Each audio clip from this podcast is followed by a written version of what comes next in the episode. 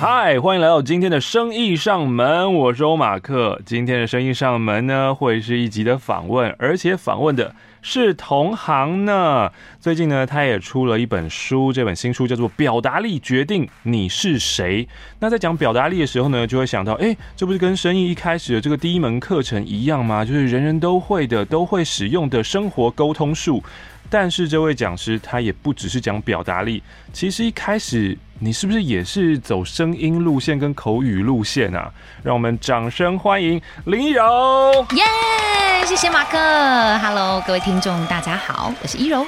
哎，依柔呢？我第一次听到你的时候，其实是嗯，在大人学的 Podcast 当中。Oh, really？对。你是不是曾经在大人学的 podcast 当中留下说，哦，我是一个声音讲师？我跟你说，嗯，那完全不是我，那个不是你，因为很多的人就是雪片般飞来说，这是不是你？那我就说?我想说，到底是谁？我其实也想找到那个人。对啊，因为那个时候我就在听大人学的时候，我就在想说，哦，声音训练、声音讲，我就嗯，这不是跟我相关吗？好像我跟你讲，那真的不是我。然后我听到了以后，我就真的回家去找，嗯、因为他讲他是肉尾嘛，所以我就去找。对，对啊，所以他到底是谁？我不知道啊，所以我就找了 Zoe，然后声音讲师，最后找到的是林一柔。应该只有我，应该只有我，我一直以为是你耶。对啊，But I don't know why。啊，所以原来不是你，原来是 no, 不是我，不是我。而且因为真的很多人就截图说，哎、uh, 欸，这是不是你问的？Uh, uh, 而且这个问题还蛮像我们同行会问的问题。Uh, 对啊，But 那真的不是我。然后我想说。那到底是谁？对，那到底是谁？所以这这个世界上还有一个很想要被认识，就很想被听到的声音讲师，他也叫 Zoe，也叫 Zoe。对，他也想在个人品牌当中可以得到一些的，就是咨询，然后发达这样子。那赶快上马克的节目，然后你下次要约我来，知道 Zoe 的相见面这样子。对对对。OK，哇，原来是一个美丽的错误。那今天呢，我要重新的认识 Zoe，因为就是那个我听到大人学的询问之后，嗯嗯，我就去搜寻，我就去找，然后就发现。哦，你有做 YouTube，然后当然有自己的 Facebook、对 Instagram，然后在 YouTube 当中呢，就看说哇，那一柔平常在做些什么事情，就发现、嗯、哦，有很多 free stuff，很多免费的材料，然后教大家怎么样发声，怎么样正音，是的，然后还有口语表达的部分，嗯，所以我想要问问，就是肉影平常从小就是比别人会讲话的人吗？其实应该是说我很喜欢观察，嗯，然后观察之后，我就想要跟这个人聊一下，讨论一下我的想法，嗯，所以其实虽然爱讲话，但不一定讲话是有逻辑，或者是说声音真的很好听。因为我的朋友他们都会说我小时候声音很尖很高，就是很很像小女生的声音，嗯嗯。那多年的那个同学会之后，他们就觉得我的声音完全改变，呃，对。所以那小时候就是爱讲话这件事情，那你有被抑制说，哎，你不要再讲话，你太吵。太聒噪，会啊，就是不管只要一柔在哪个角落，都是摇滚区，就是没有安静的一个小角落。哦，所以你的爱讲话也是声音也是很大的那一种，自带麦克风那种。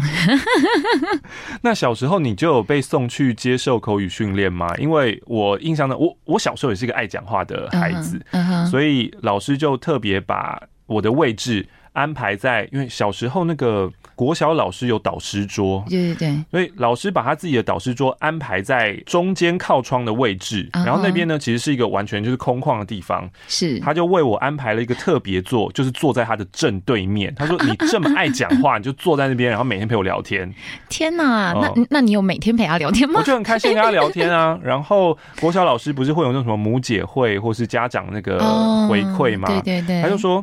你儿子真的是蛮喜欢讲话的，而且讲久以后，我发现我蛮喜欢跟他聊天。老师成为我的第一位 groupie 这样子。那你小时候呢？有那种像后来我妈就发现说，哦，我这么喜欢讲话，那就会把我送去那种什么主播营啊，什么什么呃。小时候就有这种东西吗？有啊，小时候那时候我记得中广有办，然后华视以前哦，在我那个年代还有儿童新闻。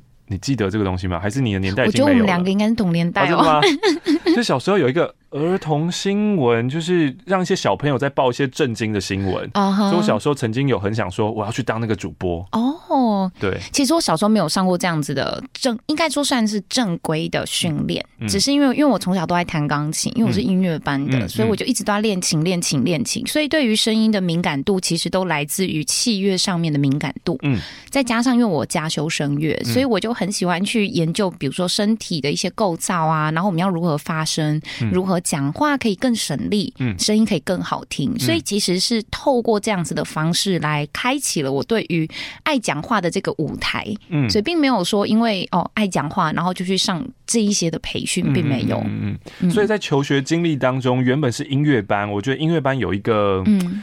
呃好处在于你的听力必须要好，不然的话你没有办法 get 到，就是一路的考试也是，就是按这个音说什么音。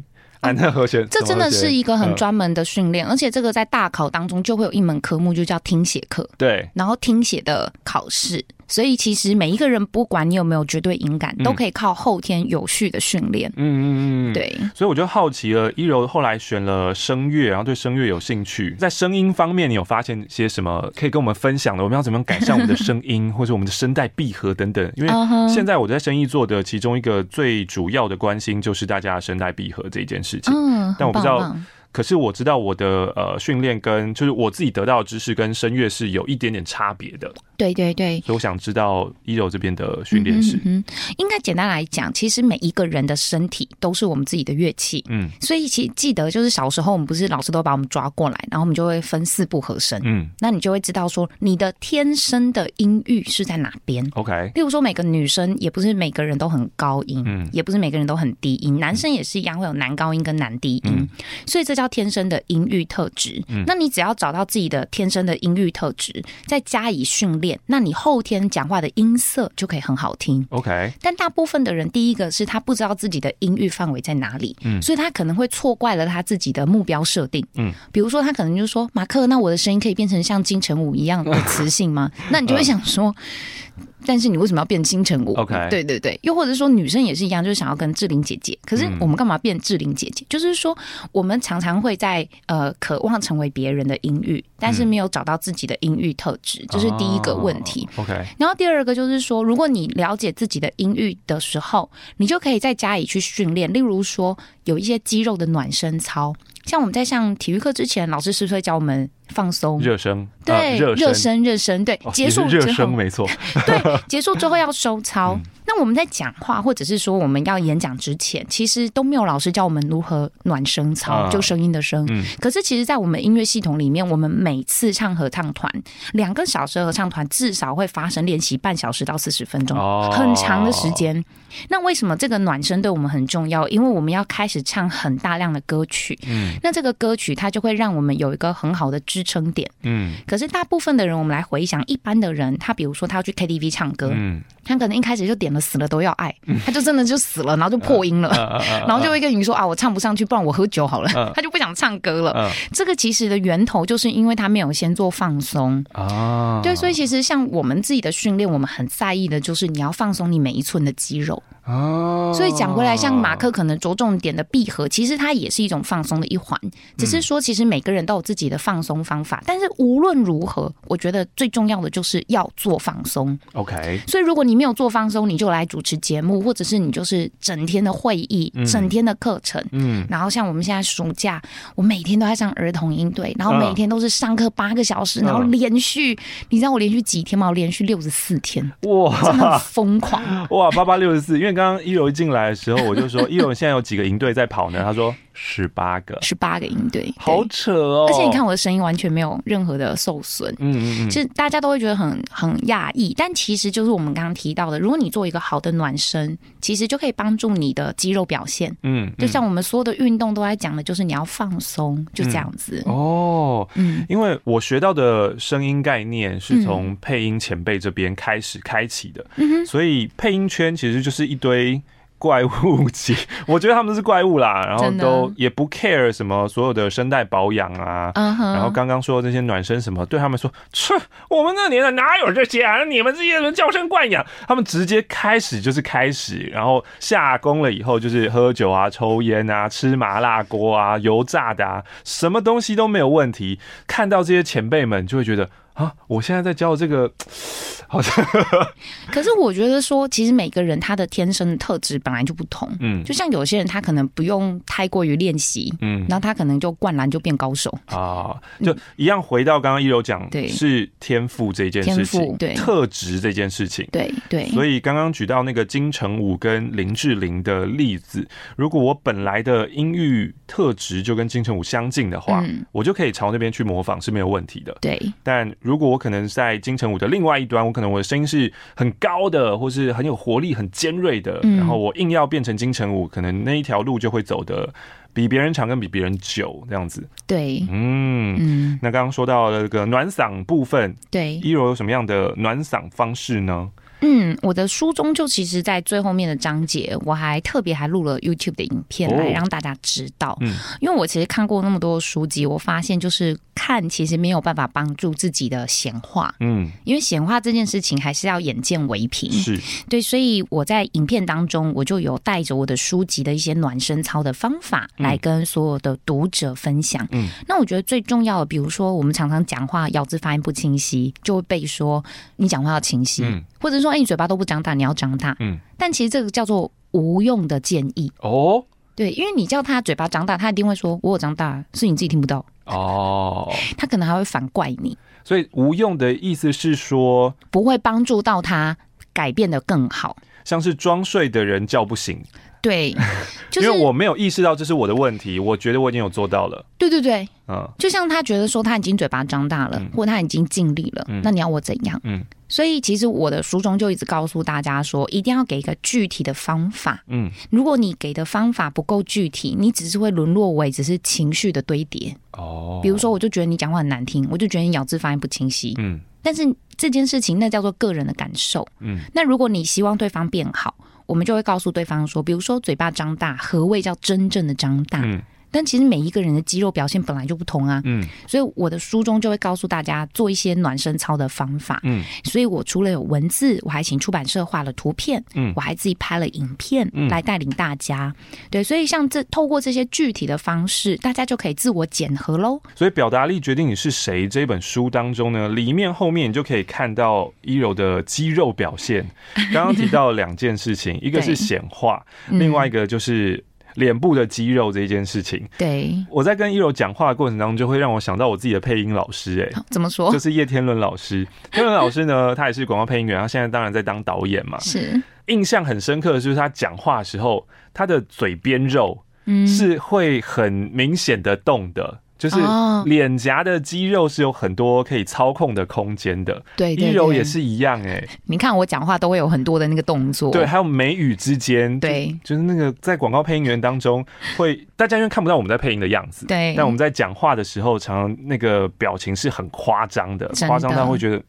有必要这个样子吗？这真的是需要，真的就是有必要。嗯，另外要说到显化，就会问到说，一柔为什么会有机会出这个《表达力决定你是谁》这本书？然后刚刚一柔说，因为我们人就是要眼见为凭，然后用了“显化”这个字。显化这个字，其实在一个 是一个很特别专门的领域，然后大家有接触的话，就会对这个词很熟悉。但对一般人来说，说显什么显什么显什么话，那那个领域呢，就是成功学啊，或者心灵励志啊。吸引力法则啊，是是是，我们来讲讲显化这件事情。嗯，你的书是怎么样显化出来的？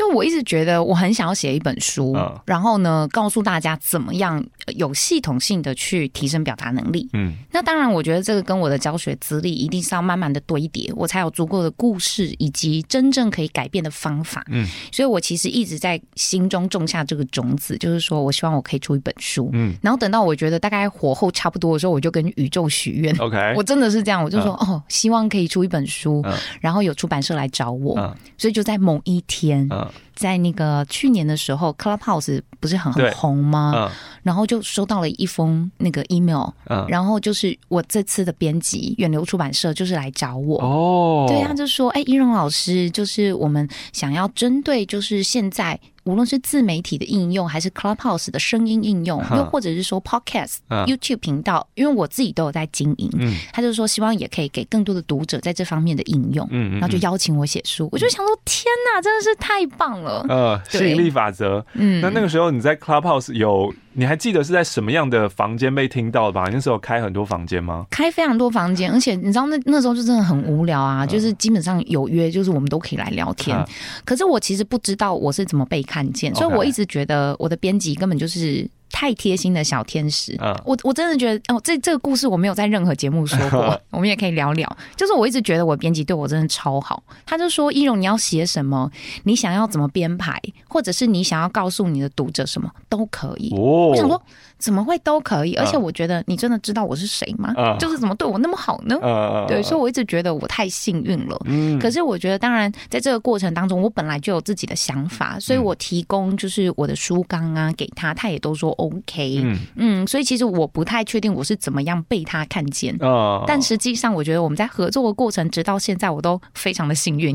那在写这本书的时候，从一开始的邀约到最后真的成型，你到底花了多久的时间？还有？嗯，对于，因为我是一个超级拖延重症的人，真假的，真的非常非常，所以我就很好奇，说 你要怎么样去完成这？因为之前我曾经有几本的书约，甚至有一，甚至有两本直接就是让我拖过那个截稿期限，最后就无疾而终了。My God！对啊，所以你是怎么样完成这件事情的？我觉得这件事情又跟我的星座有关。今天是怎样？今天要到唐启阳老师哦。给国师，让国师听听。真的，真的，我觉得，因为我是母羊座，嗯，哦，母羊座是这样子，就是不要，就是不要，嗯，要老娘就跟你拼了，嗯，对，所以就是去年那个时候接到，是过年前，去年过年前接到，然后我们也签约，签约之后，他其实真的对我很好，他没有给我任何的。压印日期对，对，然后我想说怎么那么幸运好，但是这不管，因为我觉得母羊座是这样，就是对自我要求，所以当我自己真正在写的时候，坦白讲已经筹备了七八年，嗯，可是真正的打开电脑，好好每天有进度的写作，大概三个月。哦，我就把它整个棒就直接逼完了。嗯嗯嗯。而且我在这三个月内，我有很神奇的人生的蜕变。嗯，真的是我人生非常重大的改变。然后我要满一年了，就是去年的九月六号。嗯，为什么是九月六号？因为是去年的九月六号刚好是礼拜一。嗯，然后我觉得万事万物都要从礼拜一开始。OK，就像我们今天录音也是一个开始。对对对，所以就是一个礼拜一的开始。我那个时候很认真的写稿，然后我还。减肥，嗯，我还早睡早起，嗯，重新了我的所有的生活的安排，嗯，我为了要写书，我就开始重新制定了我所有的行程，嗯，所以我是一个可以。因为为了要达成某个目标，然后就转换自己人生状态的人，嗯，所以我那个时候就是我有试过，比如说晚上的时候我们有空，我们再来写作，但你不觉得晚上写作就会很累，嗯，而且很容易写错字，文法也会很怪，嗯，所以后来我就想说要早起写作，嗯，可是早起写作对我来说，因为我不是一个早起的人，当时所以很痛苦，嗯，那我当然就是慢慢调整我的生活，所以我可能就是从我本来都是七点半才起床，我变成是七点六点半。六点到最后哦，我连去年的寒流来的时候，我还可以自动四点就起床。对对对对对对对对你说的早起啊，七点半已经是早起了吧？七点半，你对你来说是早起吗？七点半对我来说是早起，你的早起是四点哦，四点。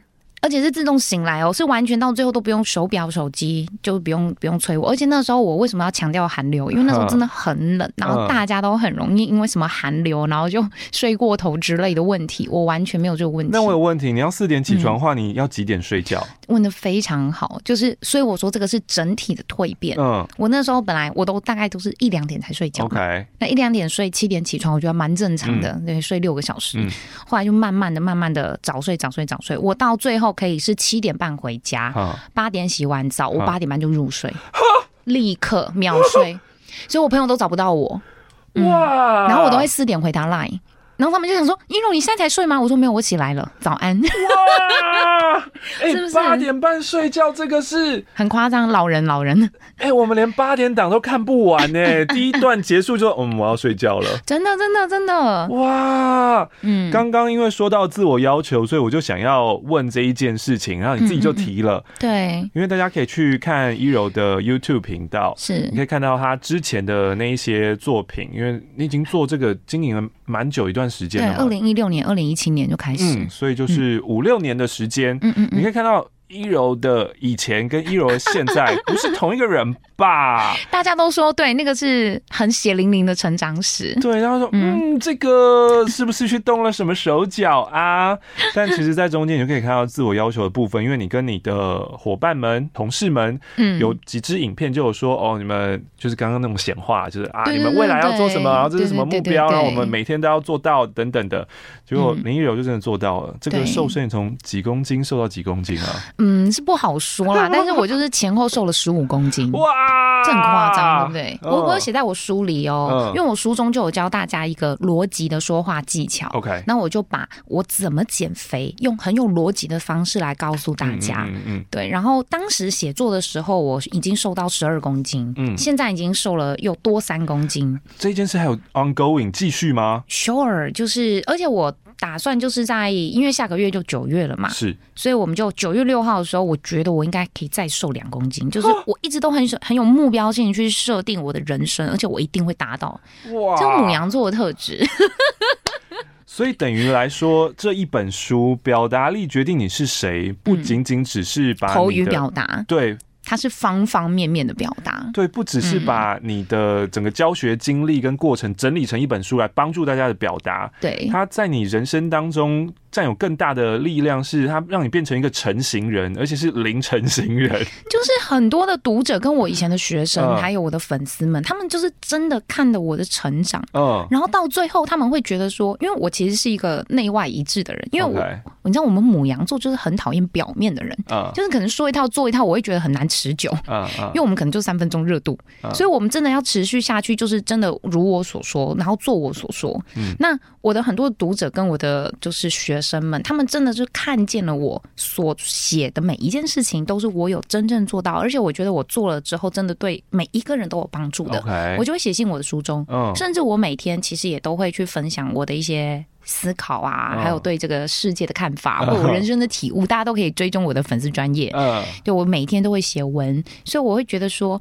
这一些都是表达力的力量。嗯，其实我的书中就一直在讲一件事情：我们可以决定自己的人生。嗯，那人生就分为两个面向而已，一个叫可控，一个叫不可控。嗯，可是大部分的人都会被不可控的因素给控制了自己的情绪。嗯，所以。你就会觉得说你自己人生过得很累，嗯、很辛苦，嗯，然后都会受他人影响，嗯。可是我的书中就一直在主张一件事情：你只要放大你的可控因素，嗯，你就可以去扩充，让你的人生变得更美好、嗯、更理想化。当然要 how to do，这就是我书中的价值。嗯、我会告诉大家，你们可以循序渐进的去让自己的人生不要那么的受他人影响，嗯、那你的人生主权就会在自己手中了。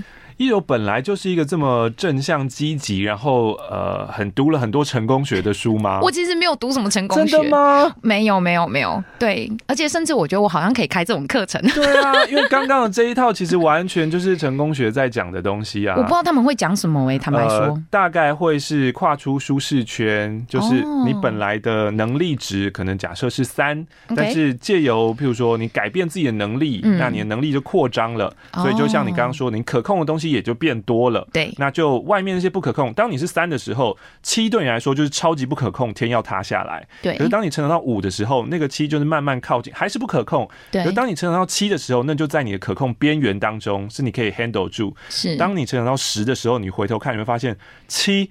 这小事情，类似这一种。嗯，我从小其实就蛮乐观，嗯，可是是因为我很不喜欢被负面情绪给搅拌住。嗯，比如说我可能你身边有一些绊脚石，嗯，那我就会觉得说，好，我为什么要被他牵制？嗯，而且坦白来讲，呃，我小时候就有一个想法在哦，比如说我们两个如果是同班同学，然后你拿了我的橡皮擦，你没有还我，嗯，一般的人会很生气，马克，那个橡皮擦你为什么都不还我？呃，然后那是我从哪边买回来的？呃呃然后我就会想说，我十年后我在看这件事情，我还会生气马克吗？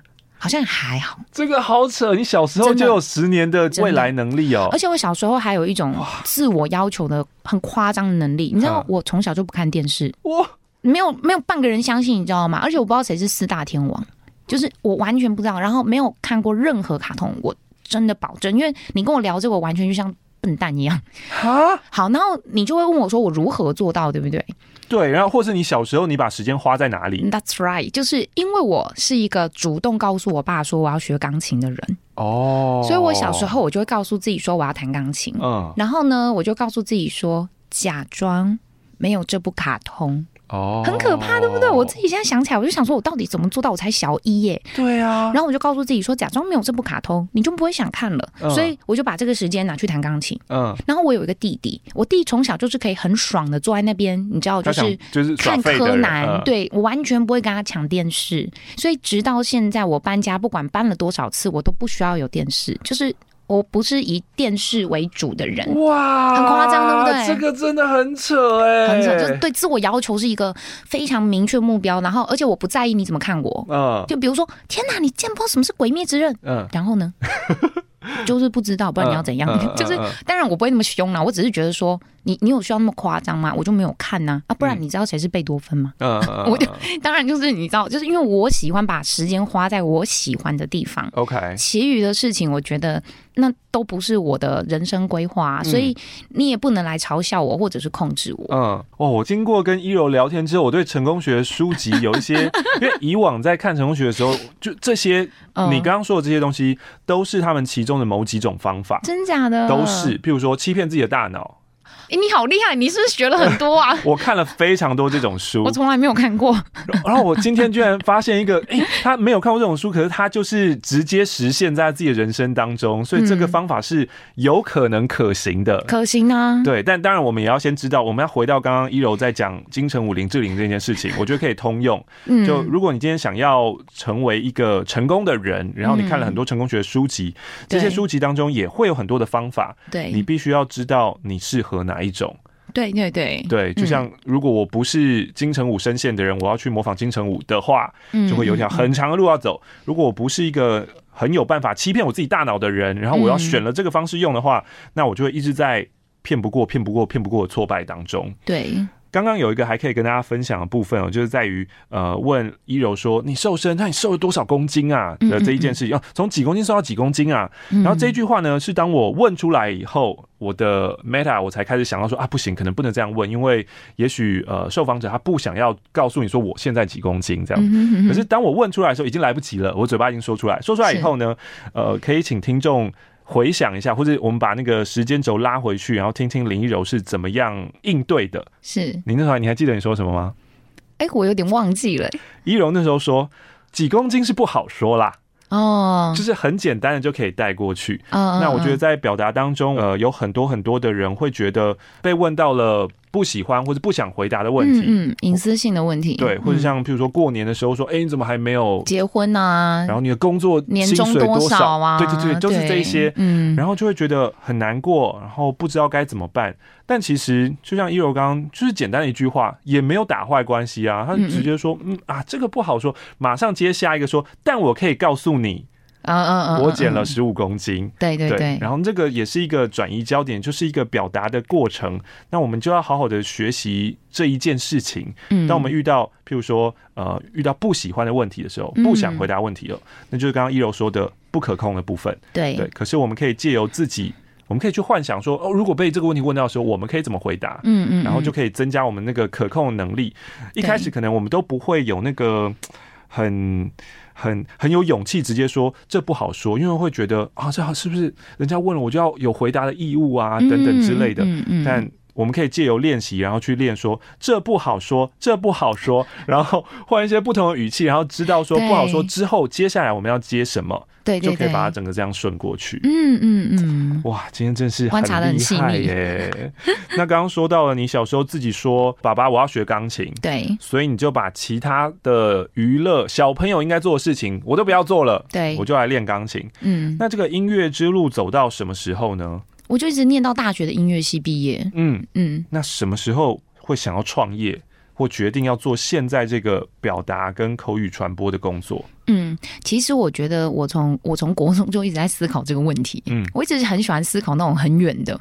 对啊，这个也是很奇怪是，是哦，这也是成功学其中一个。真假的啦？对对对对对，就是你用他们都会说五年后的你或十年后的你在哪里，哦、然后做一个他们还有一个很炫炮的说法叫做什么？嗯，逆向工程。哦，你先你先想想，对，你先想想五年后你要做什么，然后那个目标是什么，然后我们。往回去推，那么你四年后的时候你要达到哪里？三年后达到哪里？然后这样慢慢慢慢回到哎、欸，现在那这一步我要跨出去，要去到哪里？嗯嗯嗯嗯。但你小时候就可以想说，人家抢我的橡皮擦，十年后我会在意这个橡皮擦吗？小孩哪有这种能力啊？然后我就我真的就不会跟你吵架。哇，真的，我就因为我觉得这个已经是一个 piece of cake 的东西了。对啊，是没错。可是小孩不是，小孩觉得这是我的橡皮擦，所以我都在我自己的小大人表达学院这样教我的学生。嗯，然后我学生就突然也都是豁然开朗。他想说，对，我干嘛为了一个橡皮擦跟你打坏关系？我们两个明明那么好。嗯，就就送你啊，对啊，然后或者是你就祝福祝福这个橡皮擦可以。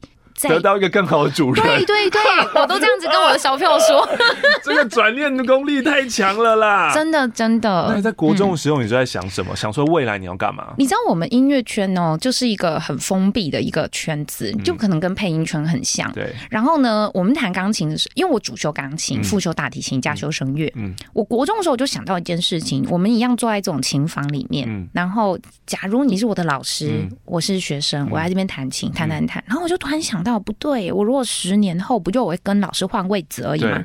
嗯、就是我我坐在你那边，然后我的学生这边弹钢琴，然后我就跟他说：“哎、欸，你那边弹错了，你可以怎么样弹？”哦、然后因为又又讲回母羊座，就母羊座就觉得这个太无聊了，你知道吗？哦、就觉得这个人生真的是你已经可见你的未来是长这个样子，那我就会问我自己：那我喜欢这个状态吗？嗯，我今天喜欢音乐，不代表我要真正的就是一直在这个地方发展。嗯，所以我其实还有一句话，我都会送给我的学生：我说你现在就读的科系，不代表你将来。就业的饭碗，嗯，可是这个会是你很好的人生养分，嗯哼。所以我其实国中就悟到这件事情，我就一直问我自己，那我要念什么科系？嗯，那当然，其实念音乐它还是有很多的发展可能，对啊。比如说，我当时有想要去念的是呃合唱指挥哦，就是指挥，它又分为很多种，有合唱团的指挥或管弦乐团的指挥。对，那我为什么喜欢想要走合唱？是因为我自己也喜欢唱歌，嗯，就是我会去思考很多种的路的可能性，嗯。那当然，其实我的创业契机还是来自于我的高。高中的某一次，因为刚刚一开始马克就问我说有没有受过什么专业的训练。那如果真的要回溯回来，就是我高中那个时候呢，有一次我的国文老师就跟我说：“一荣，你去参加朗读比赛。”哦，那我想说为什么是我？因为我从来没有参加过。他就说：“因为你很有天分，反正你知道老师就是找一个随便一个人去当代表。”嗯，那又回到母羊座了，就是。你要把它做好，就对，不要就不要，要一样老娘就跟你拼了。所以我就是拿我练琴的态度来念《古文观止》六十篇啊。所以我就是怎么样念朗读呢？这个其实跟配音也蛮像的，就是我把我弹钢琴的这种状态，比如说表情术语，然后我们在弹琴的时候，如果你是弹贝多芬、莫扎特、李斯特的作品，嗯，你就要把林柔的个性丢掉，你现在就是这个作者，你就是个作家。那同理可证，当我今天在念《古文观止》的时候，我抽到了李白、白居易、陶渊明，我就是那个人。Okay. 对，那其实我们在配音也是嘛，嗯、我就是这个 NPC 角色，嗯、我就不是林依柔。嗯、所以当我学会了这种换位思考能力，还有就是感同身受的能力，我就把我的《古文观止》，你知道吗？我上面全部都画的是音乐的表情术语。哦，这里渐慢，对对对对，渐大声，对对对对，渐强 渐弱，forte piano，就是我会把这些的表情术写上去。所以我就第一次参加比赛，就得到了台中市的朗读比赛第一名。嗯。那后来我就想说，哎，那如果说话可以是一个比赛，那说话可不是一个职业？嗯，所以我后来也有去学很多的广告配音啊、主持啊，反正因为我们系上刚好有这种课可以修，嗯，所以我就开始去接触到了很多。嗯，那当然又回到了，因为我后来大学又加修声乐，嗯，我就真的去如我的愿望，因为我很喜欢唱歌，嗯，所以我就开始去学习，就是有关身体的一些发声啊，怎么样运用在不同的领域当中，我才发现原来我们的一个好声音。不一定是只有运用在唱歌而已，其实有很多种发展的可能。嗯嗯嗯，所以我就开始来做很多的企业培训，去教很多的一线的服务人员，还有很多的 call center，他们要怎么样去使用自己的声音，然后来增加他自己的企业的工作表现。嗯嗯嗯嗯。所以那个时候是大学就已经开始做这件事了吗？就开始在分享跟演讲了。哦，那你从什么时候觉得说，嗯，我可以林依柔，我我有资格分享这件事情，或是那个机会从哪里来的？我觉得一开始始当然都是没有收费的话，其实你压力不会那么大。OK，所以我后来也有参加很多的商务组织啊，oh. 然后我就去参加，然后就去分享，而且都是免费的嘛。Uh. 或者是说朋友有问题，我就会去回答。Uh. 然后慢慢累积的时候，我就大概可以收集变成是我的 data，我就会知道前十名可能哦，大家都有这些的问题。嗯，那这些问题如果我是老师，我要怎么去解惑？那我就当然就是先去抓几个学生来当我的 test，嗯，然后后来发现，哎，他们真的都有很大的一个改变，嗯，对，所以我就发现，哎，那这件事情就可以开始去帮助别人，嗯，所以其实又回到了我一开始国中的目标设定嘛，我到底要如何透过学古典音乐，让我成为一个不一样的音乐人，嗯，对，所以我其实一直在思考的是这件事情，嗯，所以很多人会觉得说，我现在好像脱离古典音乐，大家都会觉得很浪费钱，就像刚刚讲的，你知道很多长辈都会这样问我，嗯，然后你爸妈投资那么多，你怎么那么浪费什么的？但是我都会笑笑的问他们说，其实。我并没有浪费，而且我现在所有你看见的，都是因为我有了古典音乐的基础哦，不然不会有了现在。嗯，嗯，那就想要问问啊，从开始免费的，然后在一些商务的会议当中，对对对，分享像什么 BNI 啊这种吗？对对对，我参加参加了六年，哦，哇，对，所以等于也认识，因为 BNI 就是一个 networking 嘛，就可以认识很多很多人。对，那什么时候决定说我要成立公司，然后开始就是做这种课程？成立公司真的是比较晚。因为我一开始都是那个 freelancer 嘛，然后就是接案子，然后是因为慢慢就是觉得说，哎，需要团队，然后来承接更多不同的有趣的案子。在二零二零年的时候，我才成立公司。哦，比较晚，相较是哦，比你做 YouTube 还晚哎。对对对。那开始做公司的时候，你马上就找到帮手了吗？其实也没有，我觉得一路上都还在学习，因为我觉得很多时候，嗯，我为此还上了非常多的课程，比如说去参加 SLP，它是一个波士顿来。的一个创业家帮助创业家的社群，嗯，然后我参加了，后来还参加了领袖一百的组织，嗯，所以我其实就呃，为了要让自己的能力可以跟上自己的期待。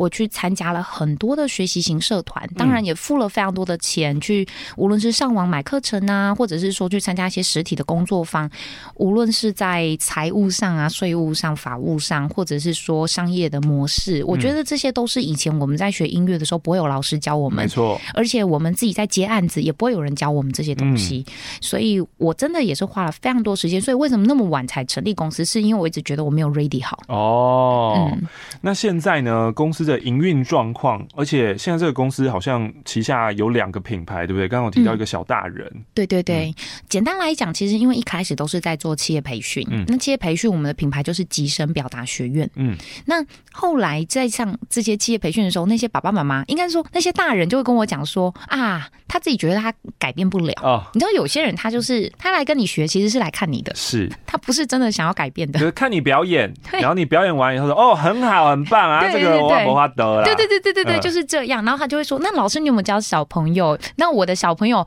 直接送去，可能与其改变我，不如改变我的孩子吧。”对对对，我觉得大家都会把目标就是放在后辈或晚辈，可是我个人。真的觉得，我后来就是创立了这个小大人表达学院。小大人表达学院这个品牌其实创立也蛮早的，也大概是我二零一六年的时候，我就已经在创立这个品牌。然后后来也有就是注册。我创立这个品牌的时候，大部分的人都觉得跟小朋友有关，嗯，但它其实完整的 slogan 叫做“小技巧大改变，人人学得会”。哦，所以小大人是一个缩写啊！你在二零一六年就在玩缩写梗啊！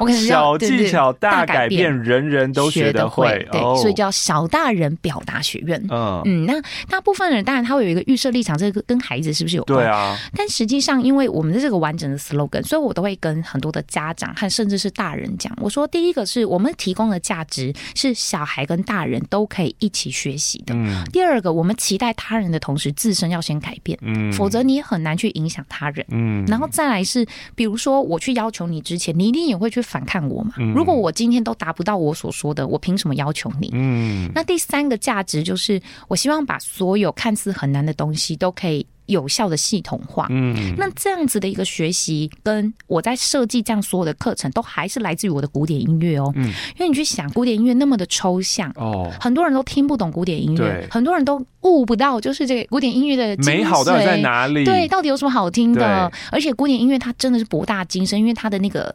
你你我们真的如果硬要讲，就要从那个什么巴洛克时期、文艺复兴时期那时候开始讲浪漫派。对对对，浪漫派已经到很后面了，十九世纪喽。所以就是它其实是有一个年代在走的。那像我们学音乐的人，我们就是从小就是很有系统性的让我们看见跟听见。嗯，那大部分的人可能在听觉上会比较呃少被刺激。这个说回来，沟通表达也是一样。像我们在学习语言，就是听说读写，嗯，它应该是环环相扣，嗯。可是我们都只有大量的阅读跟写考卷，嗯，实际上你说大家都会讲话，可是你听得懂他人的言下之意吗？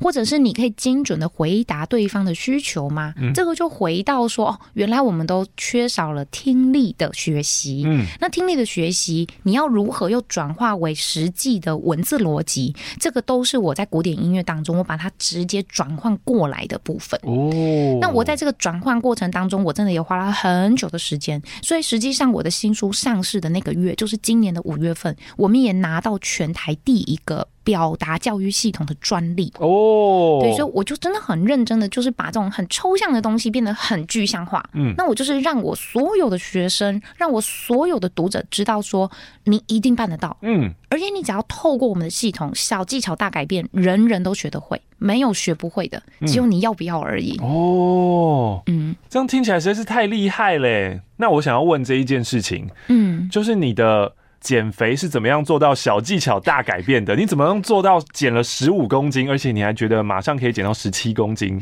我觉得马克问的非常好，因为后来我自己就是把这一套系统如果运用在口语表达，对，我就说了嘛，这是一种方方面面。就既然你可以把古典音乐的教育系统变成现在的口语表达，那应该也可以把它移植到我人生当中其他的事情吧？没错，比如说移植到写一本书，对，做一部作品，对。然后甚至是减肥，Yeah，对，我后来可能也是因为减肥的关系，大家对我的黏着度越来越高。而且我跟你说，我的粉丝其实男粉丝很少，女粉丝超多，你知道为什么吗？因为大家都渴望想要跟我一样，因为他们会觉得说减肥的路上太痛苦了。然后他们真正看到老师就是从就是比较丰腴的状态 到现在的状态，对，所以呃，我其实，在书中我讲到的减肥技巧是其中一个，就是喝水。OK，书中有提减肥技巧。哦，有啊，就我刚刚说的，就是逻辑表达，然后我会教大家，就是说讲减肥这个案例，大家比较想要看下去嘛。嗯，对，所以我就是跟大家讲说，比如说我们讲喝水就好，嗯，每天大家都知道要喝上自己的体重乘上三十 CC，这个可能是一个公式，嗯，但是我觉得讲直白一点，就是不管你是什么身高体型啦。喝三千 CC 就对了。哦，我们先以这个大方向。好，好。可是呢，人是这样子，方向越大，就觉得越难执行，嗯、然后放弃越快。嗯，所以我就又是成功学是吗？没错，目标管理的部分就是呃，一个目标很大，你不会想做，但是你要设成一个小目标，然后当大目标设定好之后，就把大目标忘记吧，专注在你的小目标上面就好。真假的？哎、欸，你今天根本就是把我的这个 变成成功学的版本，真的厉害厉害。所以大家大家都跟我说，哎、欸，依柔老师，你可以下一本写减肥书，你会大卖。嗯，好，就是说你大目标你要喝三千 CC，你一定会很痛苦。所以我在这边要跟大家讲，千万不要去买什么三千 CC 的水，大瓶子。我跟你讲，你以为你眼睛叫做一天把它解决掉，但是你会有压力。OK。所以后来呢，我就是告诉我的粉丝们，我就说，你的大目标要化为最小目标，因为它可以执行。所有的事情，你只要想一个叫做容不容易。容易，你才有办法持久。嗯，所以像我每天都会有这种六百 ml 的水平。嗯，那六百 ml 除以你知道，就三千除以六百，那就是五瓶。五瓶。嗯，好。然后我还在书中又很具象化告诉大家，那你要怎么喝？嗯，你中午十二点以前你要喝两罐。嗯，十二点到六点的时候你再喝两罐。嗯。六点到九点的时候喝一罐，那为什么呢？因为你晚上喝会水肿，或者你想要尿尿，所以你就只能喝一罐。嗯，所以你有没有发现？哎，那你就很容易就把它喝完了。这是第一个，就是把大目标化为最小目标。第二个，你要找到适合的工具，就是这个六百 ml 的水瓶。嗯，第三件事情呢，我连喝水我都已经研究到什么程度，就是你这样直接喝，跟你用吸管喝，那个心理学的那个作用是不一样的。就像如果我们有了吸管喝饮料，你就突然觉得这饮料怎么那么快就喝完？嗯，所以在我的办公室呢，就是我一定有吸管，是，然后我就会插在我的水壶上面。嗯就是去买那个星巴克，不是有那种水壶吸管的水壶嘛？对，然后就刚好六百 ml，每天我都这样子强迫自己，所以你就第一个是一直行，而且绝对达成，嗯，并且呢，大家一定要相信一个力量，叫做持续的力量。是，大部分人会觉得说，老师我喝三千呐，可是就没有瘦，嗯，那我就会反问你，那你持续了多久？五天。嗯，对，那就是没有用。嗯，所以你就学一柔吧，就是找一个合适的礼拜一，嗯，良辰吉时，然后我们就开始来做，呃，开始行动，而且你要持续至少三个月。对，好，再分享一个，其中有一个成功学的方法也是这样子，真假的？一柔呢是讲礼拜一，嗯，有一种成功学呢是给要算是什么样的人呢？我想看，嗯，拖延啊，或者是自我放弃的人，对，嗯。这个呢叫做下定决心，然后呢，他也是用一个显化的方式。他说，你要画，你要在地上真的看到的地方或你的桌上，你要画下一条线。哦，然后你要告诉自己说，今天的我在线的一边，但现在我要跨过去了。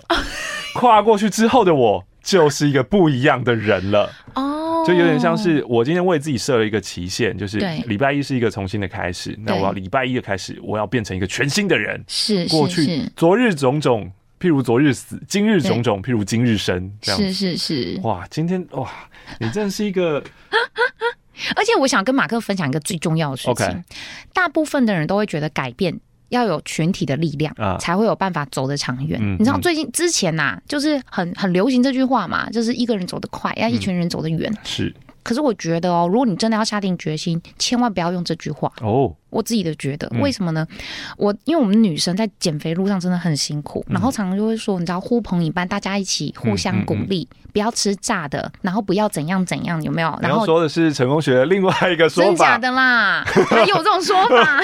我不知道哎、欸。但是我先讲完，总之就是呢，我后来发现。减肥这件事情，我九月六号那天，其实我没有跟半个人讲，没有跟半个人讲，而且我真的持续瘦到了六公斤到八公斤。大家看到我的外在体型改变的时候，他们才突然发现一荣你是不是瘦了？嗯嗯嗯。所以我后来还有去计算到哦，人瘦到几公斤才会真正在外表显而易见？OK，我已经到这种程度，然后到了十公斤、十二公斤跟十五公斤，那个改变是完全不同。后来我就发现一件事情，今天只有你要不要。没有能不能达成？嗯，你要达成是因为你要不要？再来，因为你要，你不需要跟任何人讲哦。甚至你有的时候同伴越多，阻碍越多哦，因为他可能会拉脚拉你，你知道吗？说啊，没关系啦，明天再减肥，你就吃一口啊，不会怎样。没有，我跟你讲，我后来还去买了一个蓝牙体脂机，连接我的手机 app 哦，我每天上体重机，每天，所以我可以很明显的知道拿我的身体当做一个测验。我如果喝。多少水的时候体重长怎样？我吃了什么东西体重会长怎样？嗯、我如果偷吃饼干，也不是偷吃，就是一种实验，嗯、会长怎样？然后什么时间点吃什么会长怎样？我完全可以有一个 Excel，然后整理给大家看，所以它应该可以是一本书。出版社赶快来找我，真的。对，这个是成功学的什么？我不知道、欸。这个是 Life Hack。哎，记录自己，呃，等于是有点像是大数据的概念吧？对，你要把我们自己就当做是一个呃，产生很多数据的 generator，一个、uh. 一个产生器。是，是，是，所以我就借由记录这些数据，我可以清楚的知道，如果我要达到那个目标的话，我应该要调哪一个参数。哦，对啊，好厉害哦！那这个也可以放在，如果我们人体是机器的话，也可以放在你的公司啊、你的组织啊，或是你想要学习的事情，没错没错，也都可以把它用这样的方式。然后刚刚说到，呃，不要一群人的原因是人性啊，比较像是笼子里面的螃蟹。哦，他会把你抓下来。对，因为我们见不得别人好，嗯，因为可以像一柔这样子自我要求的人毕竟是少数。嗯，所以如果今天我想要做到一件事情，然后我呼朋引伴了，但除非我呼朋引伴的全部都是像林一柔这样子，很很 KBC，很很严格、很严厉，然后说为什么我们已经我们已经说好要这样子，为什么你做不到？我做到啦。嗯，你也可以吧，甚至他你可能还会被讨厌，对不对？对对，但大部分的人会是怎样？嗯、大部分人说：“哦，好累哦。”我说：“是哈，我也好累哦。”对，大家就开始一起说：“那我们今天就一起不要做这件事好。哦”那哦好，那就是这一天啊，一天变两天，两天变三天，然后大家因为在一个群体当中，只要有一个人发怪声，全部的怪声就像起哄一样。对对对，很可怕的呢。所以我想要跟大家讲，慎选朋友。真的，慎选朋友太重要了。嗯，刚刚说到一柔从呃国中的时候就已经看十年后的自己，或者国小橡皮擦不见的时候在想十年后的自己。嗯，那对于现在的你，有在想十年后自己吗？嗯、或是现在你的小大人，还有你的、嗯、呃另外的品牌，你的声音教学、表达力教学，你有想到未来会是什么样子吗？我觉得，因为这两年的疫情关系，我更没有去想到未来哦。我更会把目光放在眼前。嗯，我以前可能就会真的很设定目标，然后一定会执行得到。嗯，可是我现在目光我会放在比较眼前的原因，是因为我后来发现到，真的计划赶不上变化。哦，而且很多时候如果我们计划赶不上变化，你还会对自我自责，嗯，是不是自己可能太没有弹性，或者是能力不足等等，巴拉巴拉巴拉。可是我觉得一个人真的要自我内在强大，你才有办法去应变这些不断在改变的社会。嗯嗯嗯。所以我现在目前我自己的目标变得比较短哦。对，我另外一个我想要做的就是，现在出的这本书是一个成人，就是每一个人都可以学习的书籍。对，我接下来就会以小大人表达学院的这个口语表达的教育品牌，我会再出一本，就是专门给小朋友在口语表达上面的教学的书。嗯、然后再来就是我另外一个小小的人生目标，是我想要再去念书，我想要去念研究所，哦、对，我想要去念 EMBA。OK，所以我可能就是想说，那你就会接触到很多我刚刚说的那些东西喽。你说成功学吗？对，因为都是从管理出来的。的哦，那太好了。就是我会想要，就是让自己的呃人生的面向可以再变得更多元一点。而且我本来就很喜欢学习，嗯，对，所以我我是一个就是会设定目标的话，我会去转换我的生活圈，嗯哼。而且我是一个不怕改变的人，嗯嗯。就像是我觉得人生最重要的真的是你的生命伙伴，嗯。所以当如果你觉得你在走在这条路上，你会。很多的阻碍，其实有的时候你回头看看，有可能是你身边的朋友，或者你身旁的风景，嗯，已经没有办法去承载你现在要的愿景，嗯嗯，所以也许你可能换了一个风景，换一个朋友圈，换一个你所想要的人生的重新的设定，比如说减肥这件事情，就是我会自己去重新设定一个目标，所以我接下来可能就会是想要再写更多的书籍，不是只有孩子，因为我其实蛮多想要留下来的一些作品，OK，对。对，所以我永远都会这样想哎，比如说我今天跟马克见面，嗯、有可能我们也是最后一次见面，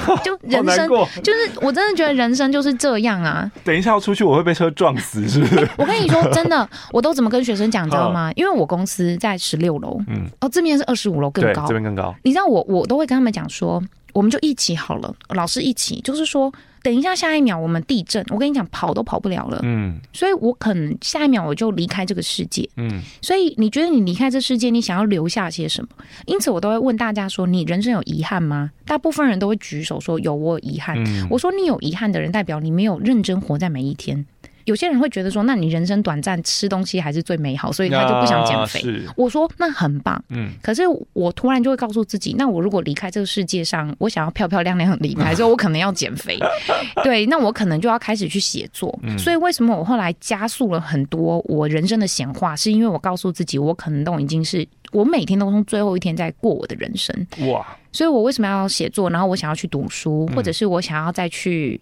现在没有办法旅游，不然我一定还是会到处乱跑，嗯、或者是说我想要结交不同的朋友，嗯嗯嗯、然后或者是因为这个作品去认识到可能我平常可能认识不到的一些人事物，我会更把握每一天想做的事情。这个可能也是我以前不会去留意的部分。嗯，嗯刚刚说到了 EMBA，或者说啊未来可以旅游到处跑这件事，那要怎么样维持这个品牌的运作呢？嗯、你看十八个营队，然后那不好意思，老师现在人在巴黎。你没有办法哦，对，这个要怎么？这个也需要一点时间吧。所以我刚刚就有说了，就是我会把我所有的东西变成是作品化，OK，包含是书籍或者是线上课程或语音，就是总之全部，我只要能够留下作品的，不一定要一柔本尊出现的，我全部都会在我接下来的这两年，我已经非常有目标性的，就是我全部会把它完成。哇。也就是说，你不一定要来上我的营队。我我觉得我自我自己不是一个很练才的老师。嗯、有些学员呃学生呃学习机构，嗯、他会很希望你可以来，甚至什么三阶段啊，然后不断不断洗学生，嗯、然后都很贵。嗯、我我我觉得我自己的学习的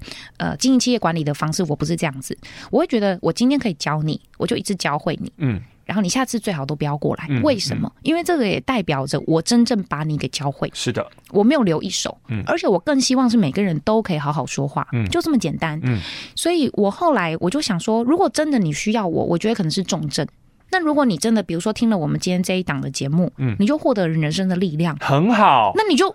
对，你就你就走你的人生就好了。我们的功德已经圆满了。对对对对，就在这一期，就是你不需要买我们的课程，不需要，也不需要烦我们，我们不需要开发票。真的 真的，所以为什么我要做 YouTube 频道就是这样？你知道我很多粉丝很浮夸，他们都在我影片底下说：“老师，我看完之后朗读比赛第一名。”我想说，最好是你都没有来，你光看这个影片就第一名，那我觉得很棒，很好。那你都不要来找我。所以我会觉得大家就直接去订阅，然后直接看。我会觉得说，有的时候真的不是付不付钱的问题。有的时候，我觉得知识这种东西本来就是一个广泛的，然后它是一个个人品牌的粘着度，所以只要我所延伸的作品对于这个世界有帮助，哪怕我们今天一定是要用个实体的课程，我觉得速度有点慢，嗯，所以我之后我希望就是我花两年时间，把我接下来所有的想法，还有我的一些著作吧。我就会把它变成是显化的东西、哦，对，所以大家就好好的关注一下林一柔啦。那要怎么样找你呢？嗯、或是有哪些平台呢？跟我们所有听众朋友们分享一下。最直接可以到我的粉丝专业 Facebook 的粉丝专业打声音表达讲师林一柔，或者是订阅我的 YouTube 频道声音表达讲师林一柔，或者是我的 IG 声音表达讲师林一柔，你们都可以找得到我。今天非常感谢声音表达讲师林一柔 带来《表达力决定你是谁》这本新书，也是。是他的显化作品 Number One 了，耶！接着下来可以期待一下啊，他未来还要显化出什么东西给我们，然后可能以后你可以在纽约或巴黎见到他。谢谢马，谢谢玉柔，谢谢马克。